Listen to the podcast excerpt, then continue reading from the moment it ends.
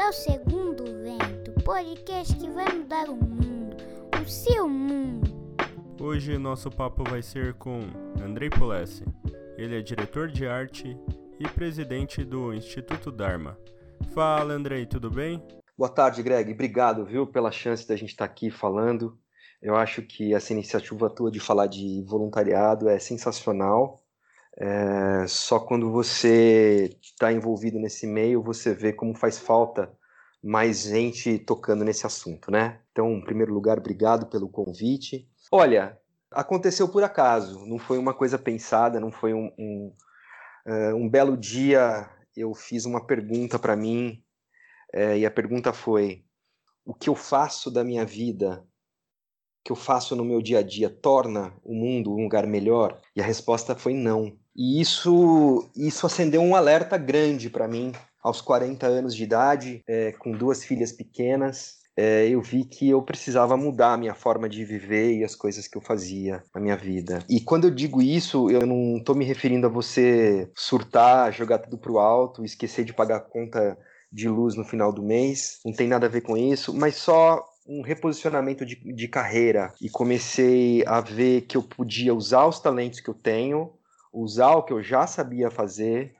para agregar valor para outras áreas, como no trabalho voluntário. Foi mais ou menos por aí que a faísca me pegou, que tudo começou. Em 2015, logo após o, o terremoto que destruiu grande parte do, do Nepal e da, da Índia, eu estava saindo de férias e eu tinha algumas imagens que eu tinha feito numa viagem em 2007 no Nepal e na Índia, e sempre tive a ideia de transformar essas imagens num, num, livro. Só que essas imagens foram engavetadas e o livro nunca saiu. E em 2015, quando teve esse terremoto, eu tive ideia, falei, ué, talvez eu pudesse transformá-las agora num, num livro e todo o dinheiro que eu arrecadar eu fazer uma doação para algum projeto de ajuda nesses países, né?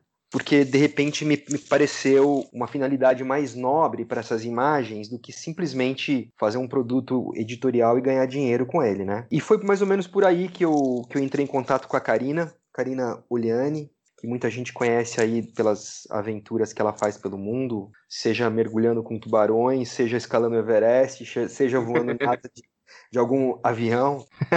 e eu sabia do, desses projetos humanitários que ela tinha com o Nepal, até pela ligação que ela tem com o país, por ter escalado o Everest duas vezes, e alguns, alguns trabalhos que ela tinha feito de obras em algumas vilas é, Sherpa. Então eu entrei em contato com ela num primeiro momento para dizer, olha, você aceita, eu vou fazer esse projeto e você aceitaria levar esse dinheiro, né, até lá, né, para con contribuir com o que você faz. E depois de mais de uma hora de papo no telefone, ela falou assim: olha, o projeto não é seu, é nosso, porque eu tenho aqui milhares de negativos. Eu quero fazer esse livro junto com você, vamos fazer isso, isso juntos. Então a gente fez um projeto para um site de, de financiamento coletivo e começamos a captar recursos e, e para nossa surpresa, a gente conseguiu é, arrecadar muito mais do que a gente estava esperando.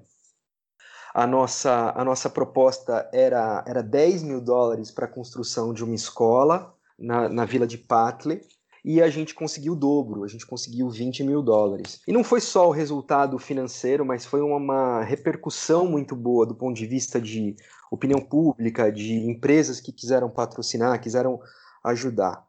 Nesse primeiro momento, a gente já viu que tinha um potencial enorme para a gente é, criar um canal de pessoas que quisessem ajudar, não só com, com dinheiro, mas que quisessem ajudar com, com trabalho, enviando doações, é, mantimentos, etc. Pessoas que quisessem trabalhar também. Mas nesse momento, a gente nem sonhava em, em, fazer um instituto, de fazer uma ONG. A nossa ideia inicial era simplesmente fazer essa escola. Uh, mandamos o dinheiro para lá, iniciou-se a construção dessa escola, mas a gente tinha esses 10 mil dólares é, restantes que a gente não sabia o que fazer com eles. Foi aí que a gente falou com a Mari Serra, que é uma, que é uma amiga querida da, da VV, da Volunteer Vacations. Isso e a gente falou, Mari, vamos fazer uma expedição para algum lugar do Brasil que seja um dos mais pobres.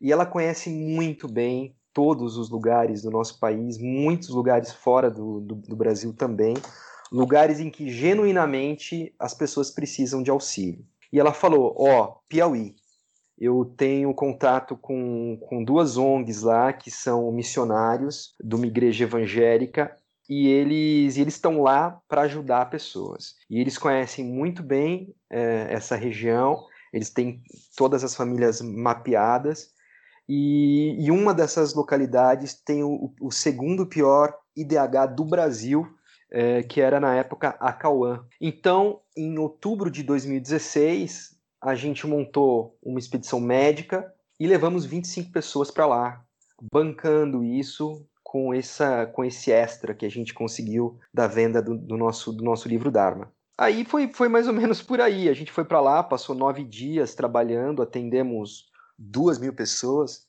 E no voo de volta, eu sentei com a Karina e fiquei preocupado. Falei, como é que eu vou dizer para ela agora que eu acho que a gente tem que montar uma ONG, né? É, porque, enfim, estava é, claro ali que a gente tinha que fazer alguma coisa, que a gente não podia parar por ali, que todo mundo queria que a gente continuasse. E aí a gente sentou, eu falei, nossa, vai ser um papo longo. Ela olhou para mim, eu olhei para ela, ela falou, e aí? falei, e aí? vamos fazer uma ONG, né? Ela falou, vamos. Então, acabou aí o papo, foi 10 segundos de papo que a gente teve. e aí, nesse dia, a gente decidiu dar sequência no, no Dharma e fundar um instituto. Tem, tem uma coisa curiosa no Dharma, é, o Dharma, por si só, a palavra já é bem forte, né? É mais forte vivida do que o próprio significado em si. Mas a Karina, ela sempre foi dessa parte de montanhismo. Você também participava de trekking ou montanhismo? Como foi isso pro, pro Dharma ele ajudar o Nepal com as vítimas do terremoto? Então, eu, eh, como você disse no começo, eu sou diretor de arte, né, tenho 25 anos de carreira, esse ano 26, e sempre, a, a fotografia sempre teve presente na minha vida de uma forma ou de outra. E nesse, e nesse reposicionamento de, de carreira que eu, que eu fiz, nesse ano que eu resolvi mudar o meu foco, eu falei, eu só vou colocar a minha energia em projetos nos quais eu acredite. E o primeiro deles vai ser esse livro. Até porque eu queria retomar a fotografia como não só como uma expressão artística minha, mas como uma forma, é uma ferramenta de transformação social.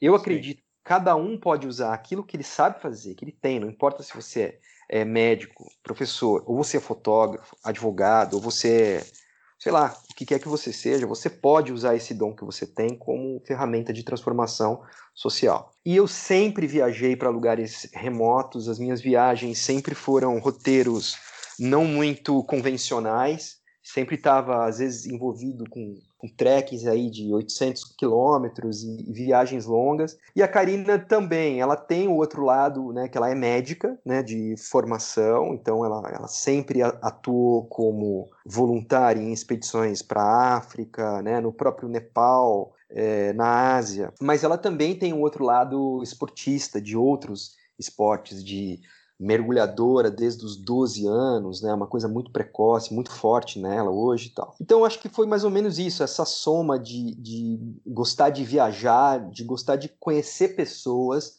é, em lugares remotos, mas ao mesmo tempo não tá passando ali como um mero turista. Eu nunca me senti turista nesses lugares.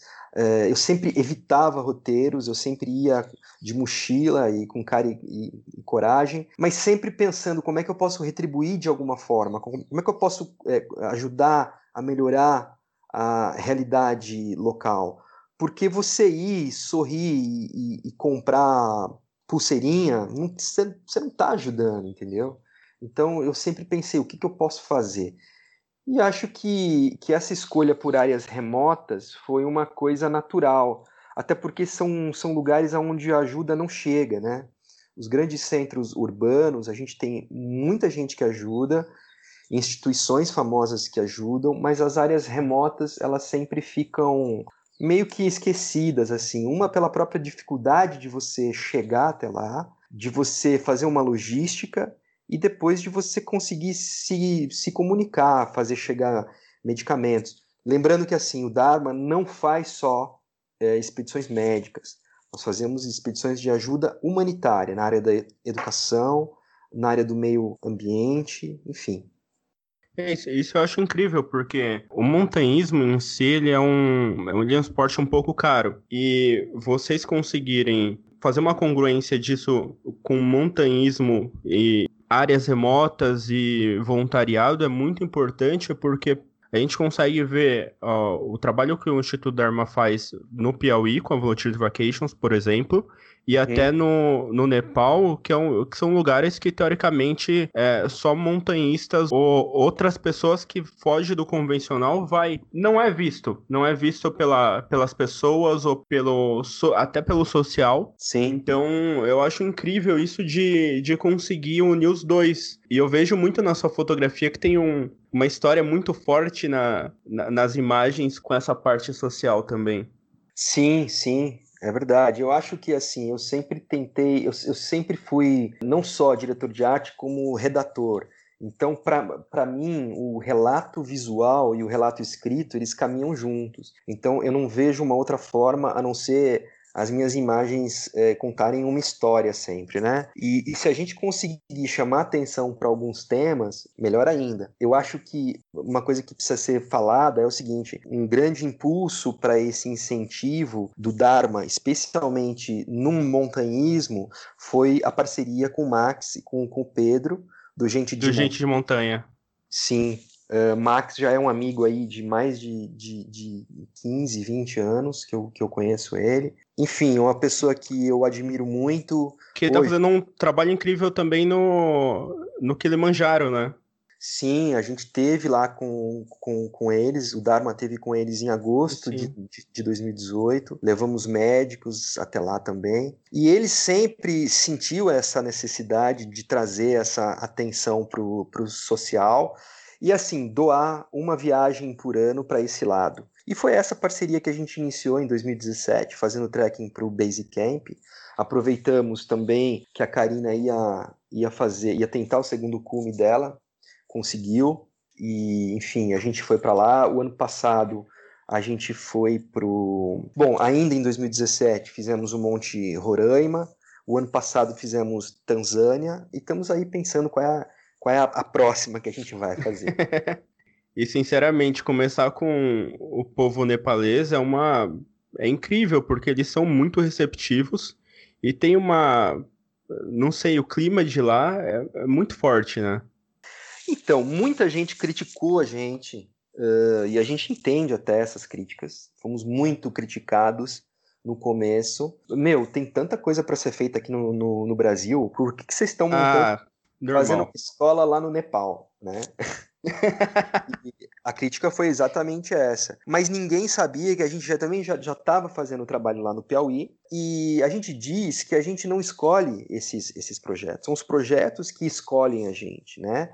A, a, o Dharma, ele nasceu de um susto. A gente nunca tinha, a, a gente nunca teve a intenção em fazer um instituto, em fazer... Isso aconteceu. Então as coisas começavam a chegar e a gente tinha que decidir sim ou não, né? Uh, eu lembro um dia que eu estava em São Paulo, num trânsito caótico, e entrou uma ligação da Karina, eu atendi e ela falou assim: "Você topa ir para a Índia para trabalhar no hospital do Dalai Lama daqui um mês?"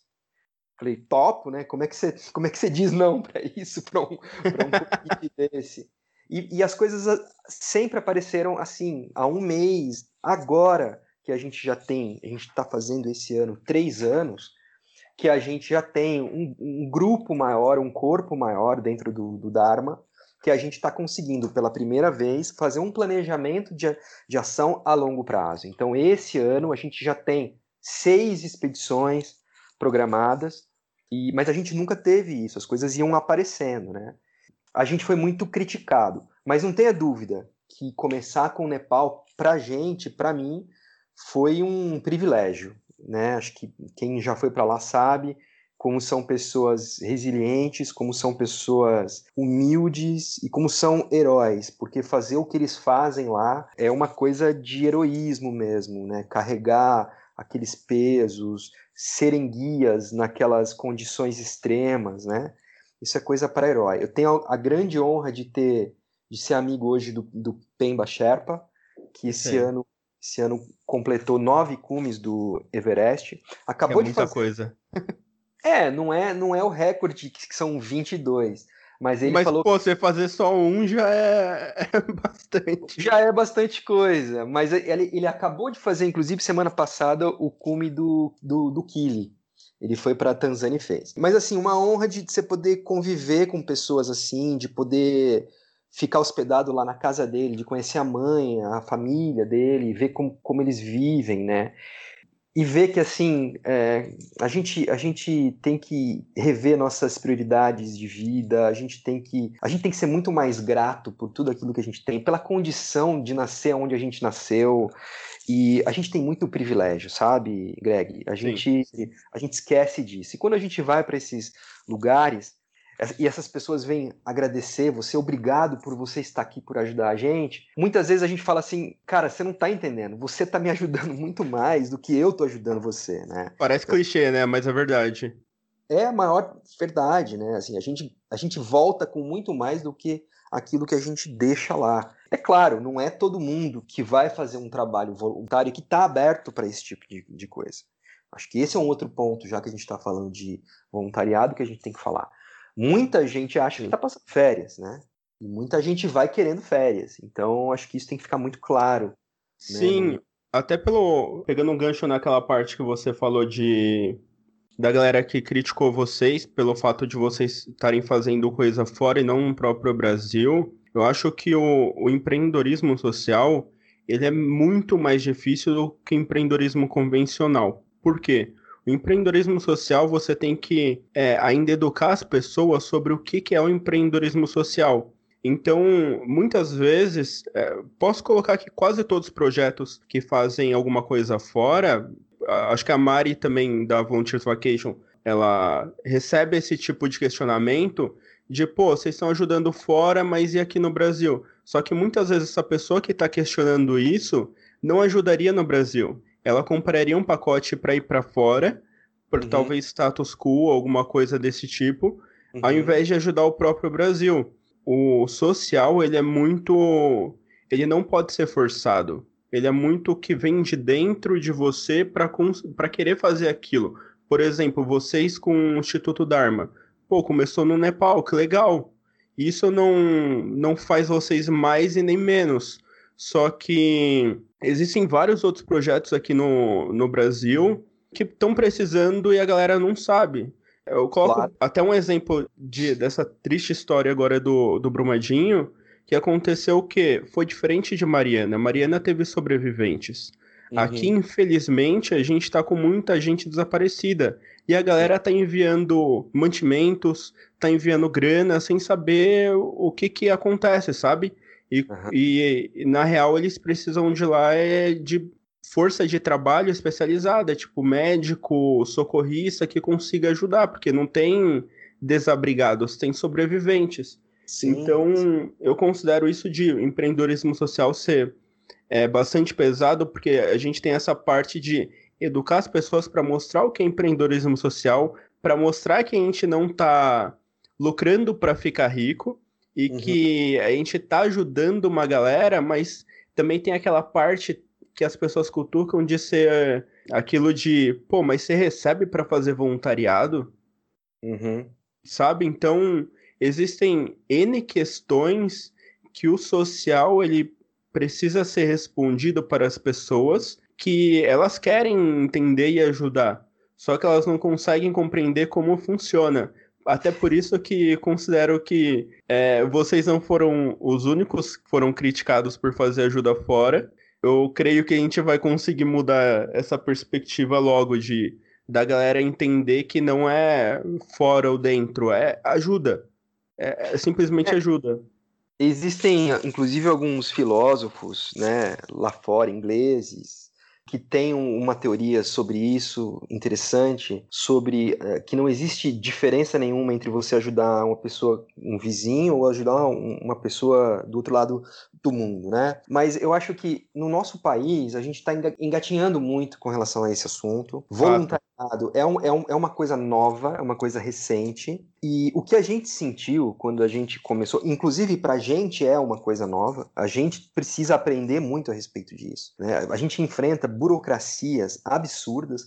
Por exemplo, agora a gente, a gente fez um, esse trabalho lá na Tanzânia o um ano passado, e a Karina, como médica, identificou duas pessoas que dois jovens que teriam o tempo de vida reduzido para meses, caso não conseguissem fazer uma cirurgia. Então, nesses casos, a gente entra. Então, a gente fez, é, fizemos duas arrecadações coletivas e pagamos duas cirurgias, uma para Harun de coração e outra para o Mohamed que tem esse, esse menino que estava sem andar fazia, sei lá, meses numa cadeira de roda, com um problema extremamente simples, né, que pode ser resolvido. Mas lá eles não têm condição, eles não têm dinheiro. Então assim, essa essa menina ela ia ela ia morrer a Mohamed, ela ia morrer agora em janeiro, se ela não fizesse essa cirurgia. Então, assim, o que fez a gente escolher ela e não escolher alguma outra pessoa daqui do Brasil que precisasse de uma cirurgia semelhante. O simples fato da gente ter encontrado com ela, entendeu? Então a gente a, a, gente opta por acatar as coisas que aparecem ou não, simples assim. Mas eu acho que a gente tem muita coisa para a gente aprender, a gente tem muita coisa para crescer. O que a gente sentiu quando a gente começou o trabalho com o Dharma foi que tinha muita gente que queria ajudar, muita gente que queria colaborar, mas não sabia como. E mais, não sabia qual canal confiável. Porque quando você Sim. fala em ONG hoje, você fica com o pé atrás. Né? E muita coisa mal feita, muita picaretagem, muita lavagem de, de, de grana. A gente sabe disso. A gente Sim, sabe. fato. Então, é, muita gente.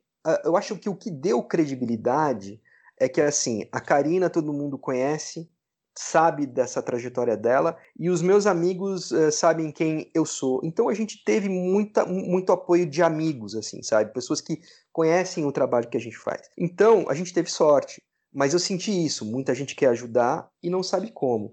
Agora, voltando à, àquela questão que eu, que, eu, que eu disse, existe uma confusão grande feita, muita gente achando que voluntariado é você tirar férias e fazer alguma coisinha, ajudar ah, um pouquinho. Né? Não, não, não, é isso, né? As pessoas precisam entender. E isso a gente faz questão de deixar bem claro. Ó, a pessoa tem um termo de adesão que ela tem que assinar, e, e é o seguinte: você tem as suas obrigações, né? Você não exige, você agradece, você se prepare para dormir no chão, para dormir quando, quando der, né? Condições de conforto zero. Enfim, é isso. A pessoa tem que estar disposta a encarar, principalmente porque a gente faz em áreas remotas. Então, assim, você vai lá atender no Piauí, numa região que, que não tem água. Não tem estrutura. Não tem água. Então, chega no primeiro dia, já tem cinco, seis pessoas reclamando que não tem água para tomar banho. Eu vou falar assim, mas escuta, amigo, qual foi a parte de que aqui não tem água você não entendeu? Porque nós estamos num lugar que não tem água. Então, assim, né? A coisa, e eu acho que isso, de uma certa forma, também faz com que as pessoas compreendam na pele a dificuldade que aquelas pessoas passam, sabe? E eu acho que por isso que a viagem, às vezes, é, é uma coisa que transforma também, né? Você está longe dos seus confortos, do seu dia a dia, você consegue ver claramente uma realidade diferente. E também você se vê de fora. Quando você sai daquele meio seu, do seu dia a dia, você se vê de fora e começa a ver outras coisas, né? Sim, sim, e você se insere naquilo que muitas vezes você via pela TV e tinha uma conclusão que na real não era aquela. E eu coloco muito como exemplo que eu, eu fui durante muito tempo, uns sete anos, voluntário do Teto. Tá. E eu, coorden eu coordenava as construções de. Um trabalho maravilhoso, maravilhoso. Sim, eu coordenava as construções de algumas casas e recebia mu muitos jovens que não conheciam aquela realidade, que uhum. conheciam e pensavam assim, ah, só pela TV pensavam num perigo e pensavam que aquilo existia só na África. Sim. Então, você conversando com um jovem depois de, de um dia de construção, é, total de a pessoa sai de casa na sexta e fica até domingo sem banho, você conversando e, e, tentando entender o olhar que ele teve para a comunidade, como aquilo se transformou com a dificuldade em explicar para ele exatamente isso de, pô, a comunidade já não tem água. Se eu pegar e abrir aqui para dar banho em 300 voluntários, a comunidade vai ficar mais sem água ainda. Então, você vai ficar um, dois dias sem, sem tomar banho, não, não faz tanta diferença, sabe? Mas claro. Então, que... é, então a gente é, conseguia ter essa percepção de da mudança que gerava com a pessoa entrando em contato com aquela realidade. Então, por isso que muitas vezes falo que as pessoas que viajam, que eu acho que você pensou mesmo, é, pelas perrengues e adversidades, conseguem ser mais flexíveis com isso. E é isso que tu disse, colocando essa parte de, de pensar que é de férias, é aquela coisa que o empreendedorismo social que a gente faz tem que ensinar para as pessoas o que, que é real do voluntariado. Que não é você ir lá passear e, e tirar foto, por exemplo. Pô, muitas vezes a gente faz um é. voluntariado e não consegue tirar uma foto.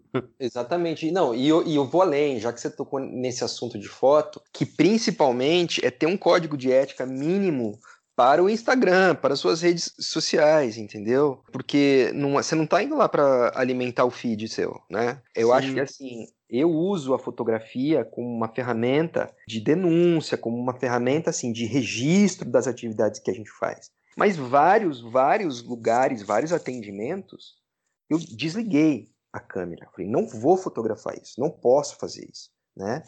Então a gente tem que saber o limite também tênue disso, né? De, de explorar a imagem dessas, dessas pessoas. Sim, é, eu acho. Teve até um caso, desculpa te cortar, no, no aeroporto, tem um aeroporto da Ásia, se eu não me engano, ou é na Tailândia, ou em Bangkok, ou no Vietnã, que tem uma placa escrito sobre sua ética sobre tirar foto com crianças. Uhum. Em como você deve portar, que criança não é turismo. Para você ir lá e tirar foto e postar na rede. E, é. e é basicamente isso, sabe? De você colocar a mão na consciência um pouco e pensar, pô, o que que o que que eu tô fazendo para ajudar, o que que eu tô fazendo para atrapalhar, o que que é like e o que que é ajuda real. É exatamente, exatamente. Eu queria lembrar, você tocou num assunto sobre empreender e, enfim, ganhar dinheiro para fazer isso. Eu, eu acho que o caminho é esse. Acho que a gente só vai conseguir envolver mais pessoas quando as pessoas verem que elas podem viver disso, tornar uh, uh, essa profissão um meio de você ganhar vida, né? Ajudar os outros. Mas eu queria dizer que por a gente ser um instituto muito novo, no Dharma ninguém ganha nada, tá?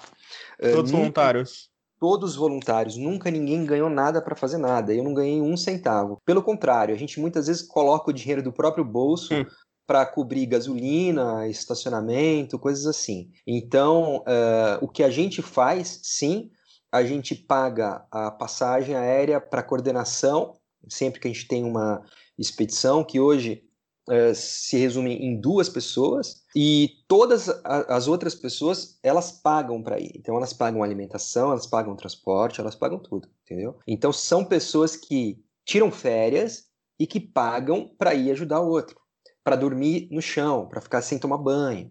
Então, você vê que são pessoas que querem mesmo ajudar, né? E isso é muito bonito, isso é muito legal de ver. E a gente sente que cada vez tem mais gente, mais gente. É, essa coisa que você falou da realidade, ver qual que é a realidade real do nosso país, eu, eu vivi uma coisa uma vez que eu nunca esqueço, que eu sempre cito, que para mim é uma coisa que é, define muito bem essa, essa percepção. A gente estava no Piauí o ano, o ano passado, não, minto, o ano retrasado, fazendo um atendimento lá. A hora que a gente chegou lá no posto de atendimento, tinha uma fila gigante e a gente parou e ficou esperando um pouquinho para a gente entrar. E uma, e uma das médicas que estavam no carro, ela olhou aquilo, olhou aquela, né, aquela pobreza, aquela, aquela aridez, aquele povo castigado, sabe? E falou: Nossa, é outro Brasil, né? E eu falei para ela: Não, não é outro Brasil. Esse é o Brasil. O seu é que é outro. Sim.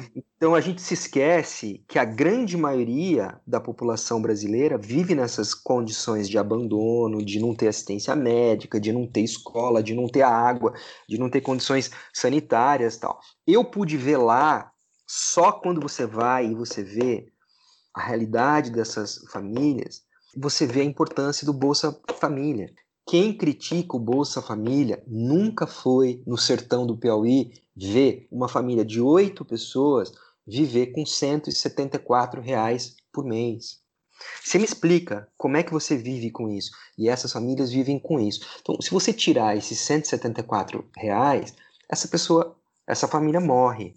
Então, assim, é claro que assim, e assim, claramente não defendo o PT, tá? Não defendo o governo que teve aí, mas eu acho que a gente também tem que dizer muitas, muitos uh, avanços sociais que foram trazidos e o Bolsa Família é um deles. Então, assim, para você criticar alguma coisa, você tem que ir lá ver. É claro que existem é, roubos, existe muita maracutaia. Uma coisa que a gente viu lá, que é uma coisa gravíssima que acontece, que é de exploração desse povo simples, é o seguinte: o dono do mercadinho pega o cartão do Bolsa Família do, do pai de família, da mãe de família e retém esse cartão.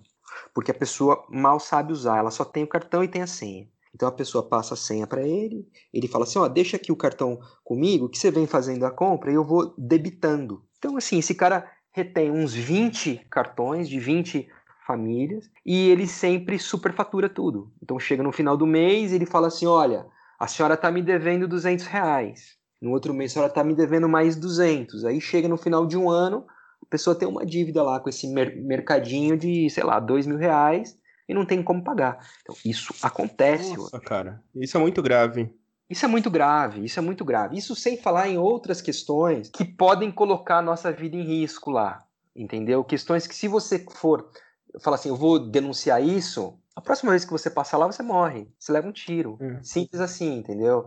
Que é desvio de água, enfim, é isso. Isso, isso acontece no nosso país. E eu acho engraçado muita gente dando palpite, opinando, com muita confiança a respeito desses temas, sem nunca ter ido lá. Eu acho que é muito importante você pegar e ir até lá, ver isso né? Porque só aí você vai poder formar uma opinião concreta, né? Balizada sobre esse, sobre esse tema. E a coisa não é simples, não. As pessoas falam assim: ah, assistencialismo, você não pode ir lá e, e ajudar. Sempre que a gente vai, a gente, a gente tem um projeto a longo prazo, especificamente para o Piauí, de capacitar pessoas e de criar é, receita para que as pessoas possam né, se alimentar com o trabalho delas, então, assim, a gente já teve falando com várias instituições que tratam de recursos hídricos, de parte de agricultura, pecuária, quais são as soluções para essas regiões áreas. E as soluções existem, mas é uma questão assim muito profunda de realidade socioeconômica. E assim, são pessoas que vivem numa depressão profunda, são pessoas que não têm alimento para tomar o café da manhã, então ela não tem força, ela não tem querer, sabe? Ela não tem força para sair de uma rede. Então, assim, muita gente critica às vezes você levar um mantimento, você levar uma cesta básica, você levar. Eu falo, você tem que capacitar, você não pode dar o peixe, você tem que ensinar a pescar. Perfeito, eu concordo com isso. Agora você me diz uma coisa: como é que você capacita uma senhora, por exemplo, a dona Francisca, que tem 62 anos, que cuida de quatro netos sozinha e que sai de manhã para procurar alimento para eles? Como é que você capacita uma senhora dessa? Então, assim, a gente está falando em trocar o pneu enquanto o carro está andando. E isso não é uma coisa simples de você fazer. Sim. Se você parar de dar, se você cortar o Bolsa Família, essas pessoas morrem, né? Então é isso. É, um, é uma questão muito complexa e que eu não sei se tem uma solução única, uma solução rápida, ou a gente está falando das próximas gerações. A gente vê isso como 15, 20 anos. E a gente está fazendo um trabalho lá para daqui 15, 20 anos as próximas gerações poderem entender o que elas vivem e poderem trabalhar para modificar isso. A gente leva essa parte de educação, a gente sempre leva, às vezes pode parecer uma pequena ação, mas que às vezes tem impacto profundo, sabe? A gente viu a diferença que faz você ter uma pessoa com educação numa comunidade para uma outra que não tem. Então, por exemplo, a gente atendeu duas comunidades lá, uma é Bate Maré, é uma comunidade, enfim, extremamente pobre, que eles têm problema de água. Lá no Piauí, se você cava um poço, a água é salubre, ou seja, é, salobra, ou seja, você não consegue beber por causa do sal. Para você Dessalinizar a água é um processo extremamente caro e complexo, chama eletrólise reversa por uma membrana alemã. Então, assim, é uma coisa super complexa de você fazer. E essas pessoas, a água que elas têm é a água do açude. Quando chove, enche o açude. Só que a hora que começa a secar, e, eles, e a gente está falando de um período de seca de nove, dez meses, às vezes, essas pessoas dividem o açude com o gado, com os porcos, com os cavalos, bebem a mesma água e eles não, não, não, fervem, entendeu? Eles começam a adoecer, eles ficam muito doentes e começam a morrer. Numa outra comunidade, a meia hora dali, a líder comunitária ela teve acesso à educação. Ela se formou como técnico industrial e ela conseguiu, depois de 15 anos, ela conseguiu demarcar a comunidade dela como quilombo. E ela tem o selo do Instituto Palmares como quilombola. E isso mudou a realidade dessa comunidade. E quando a gente fala mudar, eu não estou falando que o governo federal manda grana para eles. Não. O governo federal manda um caminhão pipa por mês para eles. E isso mudou a vida deles. Eles têm sistema de irrigação por gotejamento, eles têm banco de semente, eles exportaram para o Japão uma to tonelada de mel o ano passado. Eles têm dignidade, eles são pessoas simples, mas que ninguém passa fome ali. Um está sempre ajudando o outro, eles têm a sua roça, eles têm a sua o, o seu de comer, eles têm a sua cultura de tambor, é, né, linda, que a gente teve a chance de, de ver, e tudo isso graças a uma pessoa que teve acesso à educação, que pôde orientá-los como melhor conseguir é, caminhar, construir, enfim, é, é, são coisas simples às vezes, né? Sim, o que eu acho que acontece muitas vezes, que acontece não, na real, a realidade é que ninguém consegue fazer alguma coisa, ou seja, estudar ou alguma coisa sem comida na mesa. Então, o pessoal do sertão, eles não têm é, as condições boas né, para que aquilo aconteça, além desse auxílio do Bolsa Família, por exemplo. E, e se a gente pensar que o terreno lá não é tão bom para plantação, não tem chuva, então existem vários fatores que não contribuem para que isso aconteça, sabe? Uhum. E tu comentou sobre se tiver uma solução para isso, por exemplo, acabar. Acho que isso é a pergunta do milhão, né? É. Se tiver uma solução para que nada disso aconteça, maravilha. E, e, a gente tem um agravante que eu não sei agora, mas é, a gente estava prestes a voltar para a lista de, de desigualdade social, né? De lista de extrema pobreza. Uhum. E, e, aí a gente acabou saindo de uma posição também de solidariedade, da lista de solidariedade. Então são, são rankings que parecem bestas, mas não são, são muito significativos, colocando pelo que, que a gente faz e o que, que a gente vê no Brasil. E se qualquer pessoa entrar na internet e ver a quantidade de brasileiros numa situação de pobreza, é gigante, gigante. Uhum. É uma coisa que, igual tu disse, a pessoa, talvez a pessoa, a pessoa precise estar lá, olhar para conseguir cair em si e falar, meu, isso aqui não é só na TV, porque a maioria é... delas vê na TV. Resumindo, você precisa entender que quando, olha só, que o que você gasta para comer uma pizza no final de semana, uma família lá gasta em um mês para sobreviver. Exato. Ponto. É isso. Exato. Simples assim. Exato, colocação perfeita. E o, o, que eu acho incrível do Instituto Dharma, vocês não vão com dinheiro, entregam dinheiro para fazer tal coisa. Vocês vão com mão de obra especializada, que seria uhum. o quê? Uhum. Atendimento médico, odontológico, enfim, vários tipos de atendimento que consegue não suprir, mas ajudar com uma deficiência que eles têm ali, eles não conseguem ir para outro lugar não, não conseguem pagar ou não conseguem ir para um, algum posto fazer isso. Então, uhum. eu acho que eu considero como esse trabalho é um dos mais valiosos, que é você ir com a mão de obra para conseguir diminuir a quantidade do que quer que seja, seja de desnutrição, de precisar de óculos, por exemplo. Então, é o trabalho que vocês fazem no Piauí junto com a Volunteers Vacation, no Nepal, na Índia, enfim, é incrível. Na Índia a gente faz isso. Agora você, você, você tem que ver que agora a gente está começando a juntar dados, porque não adianta você ir lá fazer esse trabalho fato, e fato. coletar dados, né? Então agora, com três anos, a gente começa a ter uma gravação de dados suficiente para a gente começar a tabular e ver se o que a gente está fazendo está certo. E agora começar a alocar as verbas para as coisas corretas, entendeu? Veja bem, a gente tem agora, como eu disse, um corpo de voluntários que começa a assistir a gente em assuntos muito específicos. Tipo, a minha área é fotografia, é registro, é logística, é, é, é, é viagem. Eu tô tendo que estudar um pouco agora, né, pelo Dharma, enfim. Mas a gente tem, por exemplo, a Carol Freire, que ela é especialista em políticas públicas e ela ela está fazendo todo o nosso alinhamento para a gente estar tá dentro das, das normas da ONU. Enfim, então a, a, gente tem que pensar nisso a longo prazo, né? Porque a gente não consegue fazer nada sozinho e a gente tem que buscar empresas que queiram, que precisem, né, participar, que precisem estar junto com a gente, ajudando a gente a fazer isso, né? a, a gente já fez em alguns em alguns casos pontuais, a gente já forneceu a verba para que alguma coisa fosse feita, mas existia um plano a longo prazo detalhado. Por exemplo, a escola que a gente construiu lá em, em, em Patli, a gente deu os 10 mil dólares, a gente tinha o projeto, a gente tinha tudo que ia ser feito lá. Liberamos a verba. Sim. Foi feito.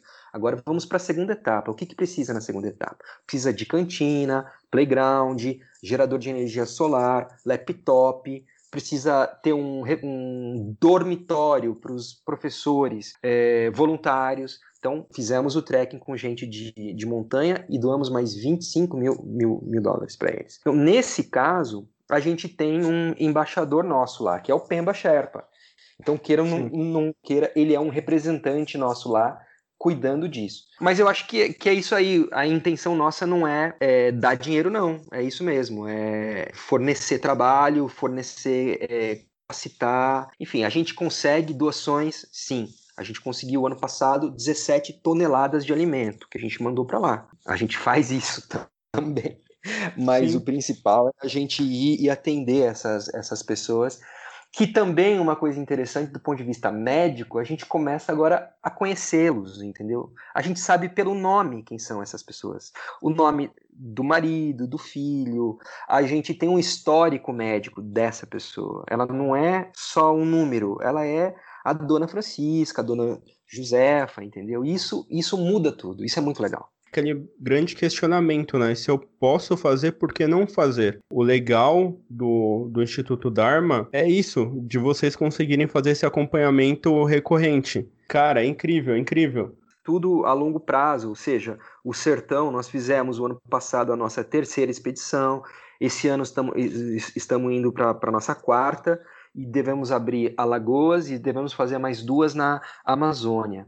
A gente vai fazer a nossa terceira expedição para a Índia, a gente vai fazer a nossa primeira para Fiji esse ano agora em março. Então, assim, eh, não adianta você fazer uma expedição. São lugares que a gente vai ter que eh, eh, estar presente todos os anos, entendeu? Para dar uma continuidade nesse, nesse trabalho. Mas a, a, partir do momento que você começa a ter mais voluntários e pessoas recorrentes, a gente consegue abrir novas células. Por exemplo, eh, esse ano eu não vou para a Índia mais. Já é uma outra equipe. O ano passado, nem eu nem a Karina fomos para o Piauí. Já existia um grupo ali que se autogeriu e se autogerenciou para ir e fazer a expedição toda. Enquanto a gente fica livre para poder abrir um outro ponto, entendeu? Então acho que a ideia é essa começar a espalhar o Dharma, sabe? Sim, fato. E aquilo, né? A, a, gente faz o possível que podemos e aquilo que provavelmente o governo seja deficiente em fazer. Então, por que vem esse tipo de coisa? Por que a gente não vai lá e consegue fazer igual vocês estão fazendo? Isso. Agora, talvez não. não o governo não faz mesmo. É, então. é, é, o que eu acho, o que eu acho interessante da gente falar é que assim, muita gente que vai e que não sabe o que esperar, essas pessoas é, elas se transformam, sabe? Ninguém volta mesmo de uma viagem para a Índia para atender num, num, hospital a, sei lá, 30 quilômetros da fronteira com o Paquistão. Uh, ninguém volta mesmo de uma viagem para o sertão do Piauí, nem para a Venezuela, sabe? Uh, enfim, são viagens transformadoras e a gente acredita muito nisso, na força de transformação que o voluntariado tem, sabe? É, isso é uma coisa que a gente ganha e que a gente não perde nunca mais, é essa visão da importância desse, desse trabalho. Isso é uma coisa muito legal. É que no nosso polo, por exemplo, eu que vivo aqui em São Paulo, em cidade grande, é, se eu não fizesse voluntariado e não tivesse inserido nesse mundo do social, eu não iria conhecer qual a dificuldade do sertão do Brasil, por exemplo. E, e o que, que tem de excesso aqui, o que, que tem de falta lá, sabe? Isso é um ponto que a gente para pensar que muitas vezes somos criticados de ah, o governo que tem que cuidar disso. Mas na real não acontece. E é, outra. Não vai fechar, a conta não vai fechar. Se a Exato. gente a, a mão na massa, a conta não vai fechar. Sempre, né? Sempre não. Não tem como. Eu acho que hoje, sem o, o social, são pessoas fazendo o social. Isso eu não digo só, por exemplo, o Instituto Dharma. Eu digo o, o catador de lixo reciclável também. São pessoas Sim. essenciais para que consiga suprir essa, essa falta de governo nessa, nessas áreas. Mas claro, e olha só, uh, aproveitar que você está falando nisso, o nosso projeto desde o ano passado, agora a longo prazo, é falar de lixo, tá? É falar de plásticos. A Karina, por ser mergulhadora, eu, eu também agora me tornei um. A gente tá, tá com esse projeto aí de fazer agora, é, esse ano, até o ano que vem, em parceria com a produtora dela e com a Tocha Filmes, fazer um documentário, um longa-metragem a respeito do uso inadvertido de plásticos pela sociedade, que agora, graças a Deus, virou moda, virou, virou o assunto do momento. Bom, né? né? Bom. Graças a Deus, porque a gente chegou num, num ponto de não ter volta mais, entendeu? Se você imaginar e agora eu posso só jogar alguns números, dois números que vão te assustar muito, que assim, a coisa ela tá tão grande, e aqui eu falo assim, que legal que as pessoas não podem mais usar canudinho. Mas o canudinho ele é um símbolo, ele é só um marco para você lembrar. O canudinho é, é, um, é um, uma cabeça de agulha na ponta de um iceberg, entendeu? Em 2050, vai ter mais peso nos oceanos de plástico do que de peixe. Pensa nisso. Outra coisa, essas uh, plastic patches, que são essas ilhas plásticas que estão aí uh, andando com o movimento das, das marés pelo mundo, uma delas, sei lá, do tamanho da Irlanda, parece. Essas ilhas de plástico, esses microplásticos que estão na superfície da água, que as aves marinhas, que os peixes estão ingerindo, que nós, né, por consequência, estamos ingerindo. Uma pesquisa já, já foi feita hoje com água da torneira de 10 capitais do mundo, inclui, in, incluindo Nova York, Paris e São Paulo, e todas elas, acho que excluindo uma, talvez Suíça, todas tinham microplástico na água. Todas tinham. Pensa que essas partículas que estão suspensas, elas representam 30% do plástico que está no oceano. 70% está no fundo a gente não vê mais. Então, me diz como é que a gente vai coletar isso? Como é que a gente vai limpar isso? Não, não tem como, não tem perspectiva, não tem tecnologia para fazer isso hoje. Então, assim, louvável esses barcos aí desenvolvidos que vão catar o plástico, que vão reciclar, sensacional. Mas se a gente coletar todo o plástico, todo ele, tem 70% do plástico no fundo dos oceanos. Então, assim, não sei se a gente já não passou de um ponto que não, que não tem volta. Tudo que eu vi é, de pesquisa e dos números desses pesquisadores italianos que estão fazendo um trabalho sensacional, eh, os números são assustadores, sabe? Isso vai causar um desequilíbrio que talvez não tenha mais volta. Então, enfim, isso é uma questão que a gente está muito preocupado e que a gente está trabalhando muito. A Karina fez agora em Noronha, o ano passado, ela fez um mergulho é, usando vestidos é, feitos com, com plásticos.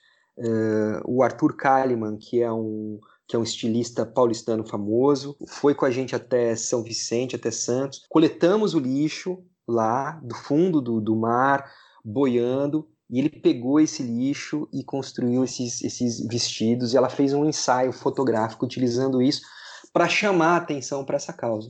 Aí, logo, logo, isso vai estar tá aí na mídia. Enfim, eu acho que é mais uma. Que questão. maravilha saber disso. É, uma, é uma, um assunto que tem que ecoar cada vez mais. A gente tem a parceria com o pessoal do EcoSurf, que é o João Sim. Malavolta, e eles estão nisso há sei lá, 15, 20 anos já trabalhando nisso. E o que a gente sente é o seguinte: legal, a limpeza de praia é uma coisa que precisa ser, ser, ser feita, e eles fazem, a gente vai fazer, enfim, tem um monte de gente fazendo. Mas vamos pensar o seguinte: o que é que você faz com esse lixo que você coleta? Você não tem o que fazer com ele. Esse é o problema. 9% dos plásticos são reciclados hoje no mundo, só 9%. Então não adianta você falar assim, não adianta. Ó, oh, não jogue o plástico no mar. Aonde você vai jogar esse, esse, esse, esse plástico? Vai jogar no reciclável, no seu lixo da sua casa reciclado. Você acha que por magia aquele seu lixo vai reciclar o plástico que você não. jogou ali? Não, não, não, não vai. Esse lixo plástico, provavelmente ele vai parar num aterro sanitário. E tudo junto, né? Tudo junto, e isso um dia fatalmente vai escoar numa enchente até um rio e vai ser levado até o oceano. Então, assim, a gente tem que diminuir o consumo. A gente tem que começar a reciclar mais. A gente tem que começar a ver o plástico como uma fonte de energia. Você pegar países como Dinamarca, como Alemanha, os caras importam plástico para geração de energia. Então pensa nisso. A gente tem que, tem que investir em máquinas que peguem plástico e transformem em energia, em que eh, você comprima o plástico e transforme ele num tijolo ecológico, que ele já vai ser, eh, já vai vedar contra temperatura, contra som, contra um monte de, de, de coisa, entendeu? O plástico, ele é um material maravilhoso. Ele é um material maravilhoso, ele é barato, ele é prático e para embalagem não tem outro tão bom quanto ele. Então, assim, ele foi muito mal usado, porque ele só se deteriora daqui uns 200, 300, 500 anos, dependendo do tipo de, de, de, plástico. Então, assim, ele é tão bom que ele demora 500 anos, entendeu? Sim. É, faça um teste. Tente fazer uma compra num supermercado sem usar o plástico hoje. Não tem como. Você... É, na, na real, só, só vai conseguir comprar em lugares que vende a granel. E olha. E são muito é poucos. Dificílimo, dificílimo. Então, assim, o que eu vejo hoje é, é, o seguinte: eu quero comprar um alimento orgânico, e a gente consome orgânico aqui. Eu vou comprar um alimento orgânico e ele vem numa bandeja de isopor, com plástico filme em cima. Então, assim, não tem coisa mais contraditória do que você vender um, um, alimento orgânico numa embalagem feita de um produto derivado do petróleo, que não é reciclável. O isopor não é reciclável, entendeu? Então, assim, isso precisa acabar. Isso precisa acabar. A gente precisa se conscientizar. E assim, a indústria, ela só vai mudar essa cadeia, ela só vai mudar isso, ou seja, só vai parar de te oferecer embalagem com plástico, em tudo com plástico, a partir do momento que nós pararmos de consumir. Sabe o que, que eu estou fazendo agora? Eu vou no supermercado, eu não consegui comprar sem o plástico, eu compro com plástico mas eu tiro a embalagem e deixo no supermercado. Eu digo para eles, meu amigo, a responsabilidade de dar fim nisso aqui não é minha, é sua. Isso vai começar a fazer juntar muita embalagem plástica lá. E eles vão começar a reclamar pro produtor, ó, as pessoas não estão levando a embalagem plástica, estão deixando aqui. Eu preciso que você crie uma outra embalagem. Então, assim, a gente tem que ter esse tipo de atitude hoje em dia, senão as coisas não vão mudar. Não vão mudar. Eu sei que tem algumas empresas que estão mudando o, o modo como elas tratam o, o plástico, pedindo para você fazer a devolução do, da embalagem ou alguma coisa do tipo para conseguir fazer essa reutilização, mas é uma coisa que, infelizmente, no, no patamar que a gente está hoje, são anos e anos e anos para a gente conseguir minimizar bastante esse, essa poluição e esse essa degradação do meio ambiente com o plástico?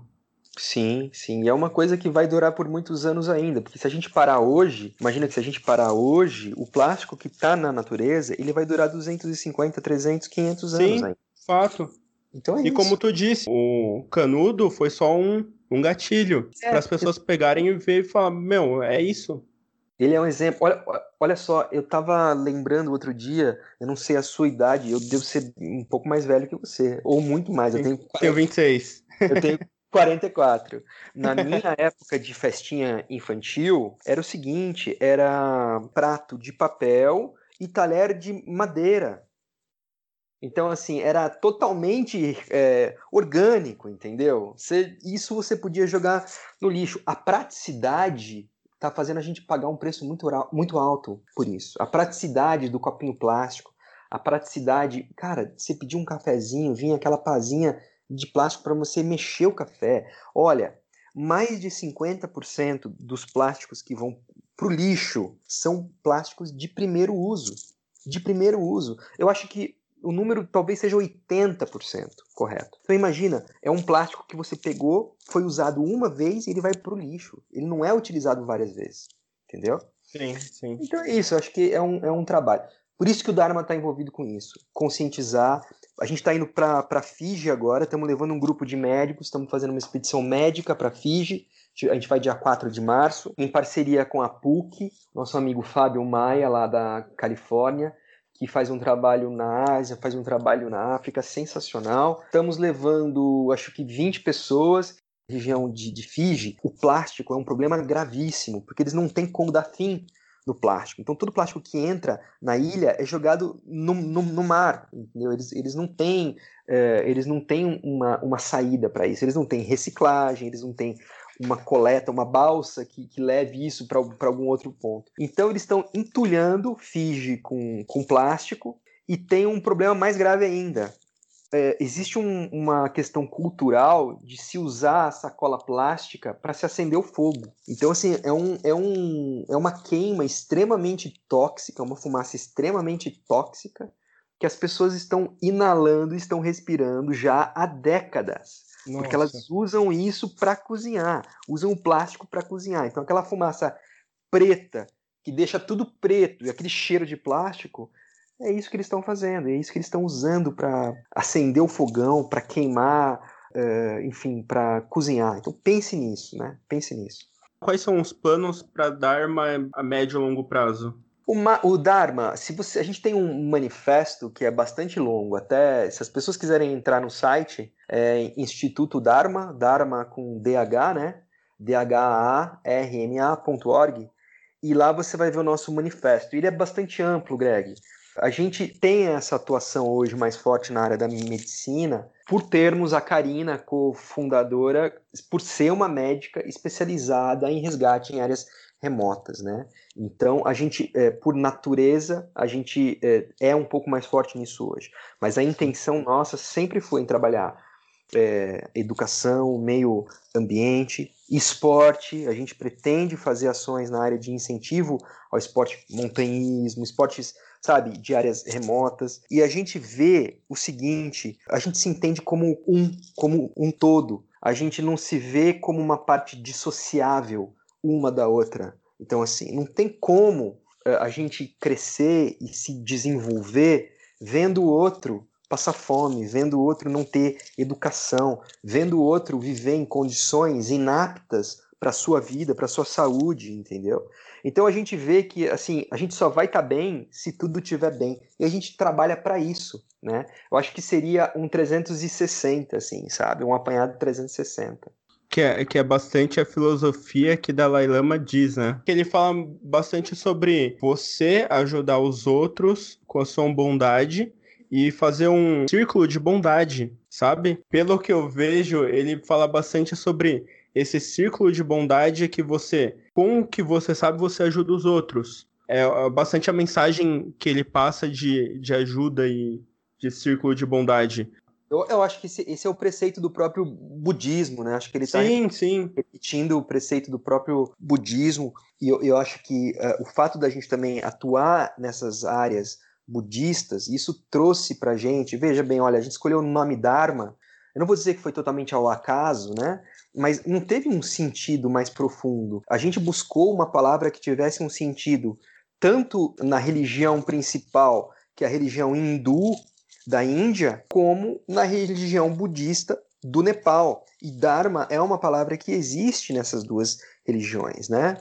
Então, só depois, anos mais tarde, a gente foi ver nesses trabalhos por aí onde a gente faz, a gente nunca imaginou que a gente fosse se deparar tanto com essa palavra Dharma e encontrá-la no nosso caminho tantas vezes. Inclusive, quando a gente fez a, o primeiro trabalho lá na, na, na Índia, a gente teve a grande honra de ter uma audiência com o Dalai Lama na casa dele, em Lé. Isso que eu ia perguntar. Como foi, como foi esse encontro com Sua Santidade Dalai Lama? Cara, o que, que, eu posso dizer? Olha, eu, eu, eu, tinha, eu tinha encontrado com ele em São Paulo uma vez, em 96, que ele teve aqui. E foi um encontro surreal, porque assim, eu fui assistir uma palestra dele lá no Ibirapuera, sei lá, 6 mil pessoas. E na saída, é, sem querer, eu me deparei com ele e ele, e ele me deu a mão e eu dei a mão para ele. E eu, eu falei, como assim, sabe? Tipo, cercado de jornalistas de todo mundo e eu tava passando e ele tava saindo e ele me cumprimentou, cumprimentou a minha mulher, mais duas pessoas que estavam ali. E isso deu uma sensação em mim o seguinte, pô, eu vou encontrar com esse cara ainda. Alguns anos depois, acho que uns 10 anos depois, eu, eu tive lá uh, na cidade em que, ele, em que ele mora, lá no norte da Índia, que Sim. chama é, Dharamshala. Sim, eu é tive a cidade lá, do yoga, né?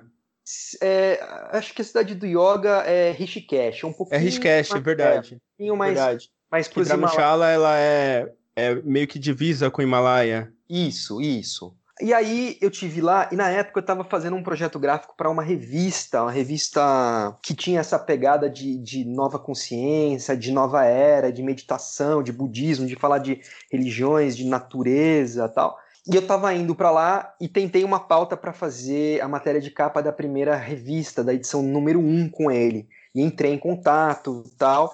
Só que, infelizmente, ele não estaria lá na época que eu, que eu, que eu passei por lá. Então, eu tive lá, conheci a residência dele, vi tudo, mas ele não estava lá. Então, eu falei, não foi dessa vez. Quando a Karina me ligou aquele dia e falou assim: vamos fazer uma expedição para lá, eu falei, nossa, agora é a hora, né? E foi. Só que aí parecia que não ia acontecer o um encontro mais uma vez, porque uh, geralmente ele vai para essa região no dia do aniversário dele. Ele passa lá em Padum é, é uma região que a gente chama de Ladakh, lá na Sim. Índia, e, e ele vai para lá. A gente ia retornar da nossa expedição antes da data dessa, dessa visita dele, tipo dois dias antes, certo? Então a gente não ia ter esse encontro. Pois eu sei que as coisas aconteceram para que a gente conhecesse um monge que é secretário dele, que viu o trabalho que a gente fez e que falou: não, eu vou arrumar um encontro com vocês, com, com o Dalai Lama, mas lá em Lé, lá na cidade que ele está hospedado na residência dele. Poxa, aí foi uma correria, né? Porque ele é um, ele é tratado como um chefe de estado de qualquer Sim. país. Então você tem um, um, um, que eles chamam de clearance, né? Antes de você encontrá-lo, você tem que entregar passaporte. Acho que os caras buscam antecedentes. Tem toda uma preocupação com a segurança armada em volta dele, sabe? Uma coisa. Sim, óbvio. Até pelo pelo caso que tá o Tibete, né? Exatamente, até, até por isso, né? E, enfim, foi isso. Foi um encontro muito rápido, mas a gente foi na, na residência dele, a gente entregou o nosso livro para ele, agradecemos a chance de conhecer e ele falou um pouquinho para a gente sobre a importância do trabalho voluntário, principalmente não remunerado, como isso é uma coisa como isso é uma coisa que está acabando no mundo como ele, ele ficou feliz em ver tanta gente jovem trabalhando pelo bem do outro sem esperar nada em troca, sabe? Como é importante esse trabalho que a gente realiza lá nessa região lá uh, de Ladakh, no, no, Vale de Zanskar, porque essa região é, é o último refúgio da cultura tibetana no mundo. Não existe nenhum outro lugar no mundo aonde a medicina tibetana antiga, né, de milhares de anos, ela data aí de 2.500 anos antes de, de Cristo, em nenhum local ela é praticada ainda, a não ser lá onde a gente atende. E esse atendimento nosso, ele é um atendimento em parceria com os AMTIs, que são os, os, os médicos que praticam essa medicina antiga, que é uma medicina à base de ervas, uma, uma medicina à base de entoação de mantras, sabe? Então, assim, eu acho que são conhecimentos milenares que a gente simplesmente não pode jogar fora, né? Pelo contrário, a gente tem que abraçar isso e ver como é que a gente pode utilizar isso, como é que a gente pode é, misturar essas duas culturas, esses, essas duas linhas de conhecimento para ter resultados positivos, né? E a gente percebe que abraçando isso, a gente, a gente tem resultados muito melhores lá. Então, é, foi muito interessante isso, e eu acho que uma das coisas que o Dalai Lama ele diz, que para mim é, é, acho que é a coisa mais que mais me marca, que mais me, me toca, que ele é um cara extremamente humilde, né? Extremamente gozador, faz piada o tempo todo, ri o tempo todo, e muito humilde, né? E ele diz que, humildemente, nesses 84 anos dele, ele percebeu o seguinte, que a infelicidade, ela não é causa daquilo que nós temos na nossa vida e que nós não estamos satisfeitos. A infelicidade, ela é causada com aquilo que a gente projeta, que a gente gostaria de ter na nossa vida e depois a gente não alcança. Então, assim, se a gente prestasse atenção naquilo que a gente tem na nossa vida hoje e vivesse com aquilo, nós seríamos muito mais felizes do que a gente ficar projetando ou querendo viver o amanhã. Então, acho que isso também é a base do budismo, né? Que, que é essa proposta de você viver no agora. a frustração tá... de gerenciamento de expectativa, né? Exatamente. Você nunca vai estar tá satisfeito. E foi isso, foi um encontro maravilhoso. E, e depois, ainda no outro ano, no ano passado, ele é, deu a honra da gente para a gente de escrever o prefácio do nosso livro, nosso último. Isso, último isso, livro. incrível, incrível, incrível, incrível mesmo. Imagino para vocês e para o instituto como como deve ser, né? Olha, eu acho que diz pra gente que a gente tá no caminho certo. No caminho certo, fato. Eu acho que diz, é, eu acho que é uma coisa que chancela, fala assim, poxa, com, com dois anos a gente fez um segundo livro e o prefácio foi o Dalai Lama que fez, acho que alguma coisa certa a gente está fazendo. Sim, fato. É, é. é, um, é um passo muito grande. Primeiro a gente coloca como no caminho certo, tá conseguindo ajudar as pessoas que vocês estão ajudando. Sim. E o outro é o reconhecimento pô, de ninguém menos, ninguém mais que sua santidade Dalai Lama, né? Eu acho que para a gente vai muito além do reconhecimento. Acho que, na verdade, a gente não está em busca disso, né? Mas a gente sentir que, que pessoas assim, que são pessoas iluminadas, né? Que são pessoas que, que vieram para cá, como tantas outras que já, que já passaram aqui por essa, por essa existência nossa. Pessoas desse nível, assim, acho que o seu trabalho, o que você faz, que é, é tentar levar o bem é, e ajudar, esse trabalho teu te levar em conexão com essas pessoas especiais eu acho que isso é de, uma, é de um privilégio muito grande. E, e, deixa a gente mais forte, falando assim, não, realmente, de fato, é isso que eu tenho que fazer. Eu tô, eu tô no caminho certo, é ajudar mesmo, é fazer o bem, é trazer mais gente para esse bolo, né? Pra gente ajudar mais pessoas tal. Poxa, encontrar com o da, Dalai Lama é maravilhoso, mas isso é só a cereja em cima, né? Eu acho que todo o resto é o que dá esse volume, né, para esse trabalho, essa essa crença de fato de que a gente hum, é, pode ser a mudança que a gente quer ver no mundo. Essa é a frase do Gandhi que a gente usa como mote nosso. Que é isso, seja a mudança que você quer ver no mundo. A gente acredita nisso. A gente acredita que de maneira prática a gente pode fazer isso. Sim, e, e, o reconhecimento é mais quando a gente tem alguém que a gente se espelha, algum projeto, que com certeza todo mundo tem. Quando a, acontece de calhar esse reconhecimento, você cai a ficha e fala, pô, legal, aí que eu tô indo. Conseguiu, sabe? Aí a gente conseguiu. A pessoa com que eu me espelhava conseguiu reconhecer ou viu o que eu tô fazendo, e isso eu acho que quem, quem a gente espelha vê o que a gente tá fazendo às vezes é, uma, é um passo muito distante que a gente nunca espera. E isso, pelo menos pro nosso interno, é uma coisa muito grande. É, mas quando você per percebe, você tá trabalhando junto com essa pessoa, né? Então, assim, é verdade, verdade. A gente tá lado a lado, a gente, né, claro, é, dada as devidas proporções, humildemente também, eu me coloco hoje ao lado dessa pessoa com muita honra de poder lutar por uma, por uma qualidade de vida para um povo que foi hostilizado, para um povo que foi expulso do seu país que, e que ainda tenta é, salvar parte da sua cultura, tenta sobreviver, né?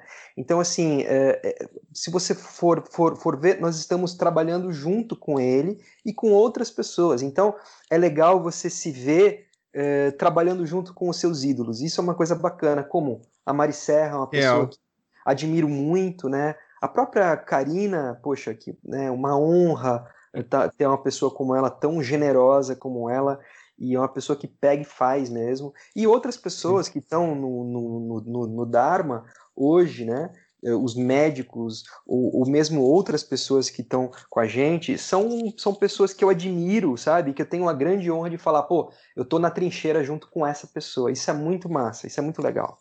Incrível. Pra Oi. gente encerrar, você tem alguma recomendação de algum livro, filme ou alguma coisa? Poxa vida, olha, eu vou dizer uma coisa, eu tenho uma recomendação. Fora, fora o livro do Instituto Dharma, né? Ah, não, isso aí nem preciso falar, né? Esse, esse, esse, eu nem preciso falar. Olha, eu, eu tenho uma, uma recomendação, sim. Eu tenho uma recomendação que vocês entrem aí nas redes sociais e passem a seguir a Mariana Serra, a Mari Serra da Volunteer Vacation. Eu, deixa eu pegar aqui o Instagram dela, porque a Mari, ela tá sempre dando dicas valiosíssimas Sim. sobre, sobre livros, sobre livros de voluntariado, de, né, eu acho que para quem quer para quem quer ser voluntário, para quem quer trabalhar nessa área, tem que conhecer o trabalho que ela faz. E assim, ela sempre está dando um milhão de dicas de leitura, ela é uma grande devoradora. O Instagram dela é Mariana Serra, Serra com dois R's e com dois A's no final e aí ela é uma das cofundadoras da Volunteer Vacations. E eu acho que é isso. Agora, poxa, filme, Netflix trouxe tanta coisa legal e eu como fotógrafo, agora eu preciso puxar um pouquinho a brasa para minha sardinha aqui e eu vou falar dessa série da Netflix que chama Tales by Light traz a história de vários fotógrafos, né, pelo mundo, fotografando pelo mundo. Uh, a primeira temporada, ela tem uma, uma, uma pegada, assim, de cada episódio contar de um fotógrafo. Um tá nos Himalaias fotografando um leopardo, depois ele vai pro, pro Nepal fotografar os monges, o outro está fazendo um mergulho, enfim, são temas variados. Mas essa segunda tempo, tem, temporada que estreou, o último agora, ela tem um lado social muito interessante. Então, ela tem um episódio em que ela pega uh, aquele Orlando Bloom, que é aquele ator que fez Piratas do, do Caribe, um cara sim. famoso, como embaixador da Unicef, percorrendo alguns caminhos na Índia junto com outro fotógrafo e mostrando a realidade da reciclagem, do lixo, de ONGs, instituições que, que fazem um trabalho belíssimo lá. Então, eles dividiram em dois episódios, de tão legal que tá. Depois mostra na sequência um cara que é fotógrafo de, de fundo do, do mar em áreas de conservação, mostrando essa parte de conservação marinha. Então, a minha dica é essa: Tales by Light no, no, Netflix, a segunda temporada, imperdível. É um seriado incrível, incrível. Eu assisti, eu devorei. É muito bom, é muito legal. Se, eu queria dizer que é uma pergunta que eu sempre ouço, a gente sempre ouve, que é assim: poxa, mas eu não sou médico, eu não sou professor, eu posso ajudar? acho que deve ajudar. Acho que todo mundo tem uma chance, tem um espaço para ajudar. Eu mesmo sou fotógrafo, consegui encontrar uma forma da minha arte, do meu trabalho, poder ajudar essas, essas pessoas. Como diretor de arte, tangibilizei as minhas fotos e de tantas outras pessoas que acompanharam a gente num livro. Então, assim, sempre existe uma maneira de você ajudar. Então, se você quer ajudar, o mais import importante é isso. Você vai conseguir. Perfeito. Andrei, muito obrigado, cara. Obrigado muito você. Obrigado pela participação. Obrigado você. Muito obrigado.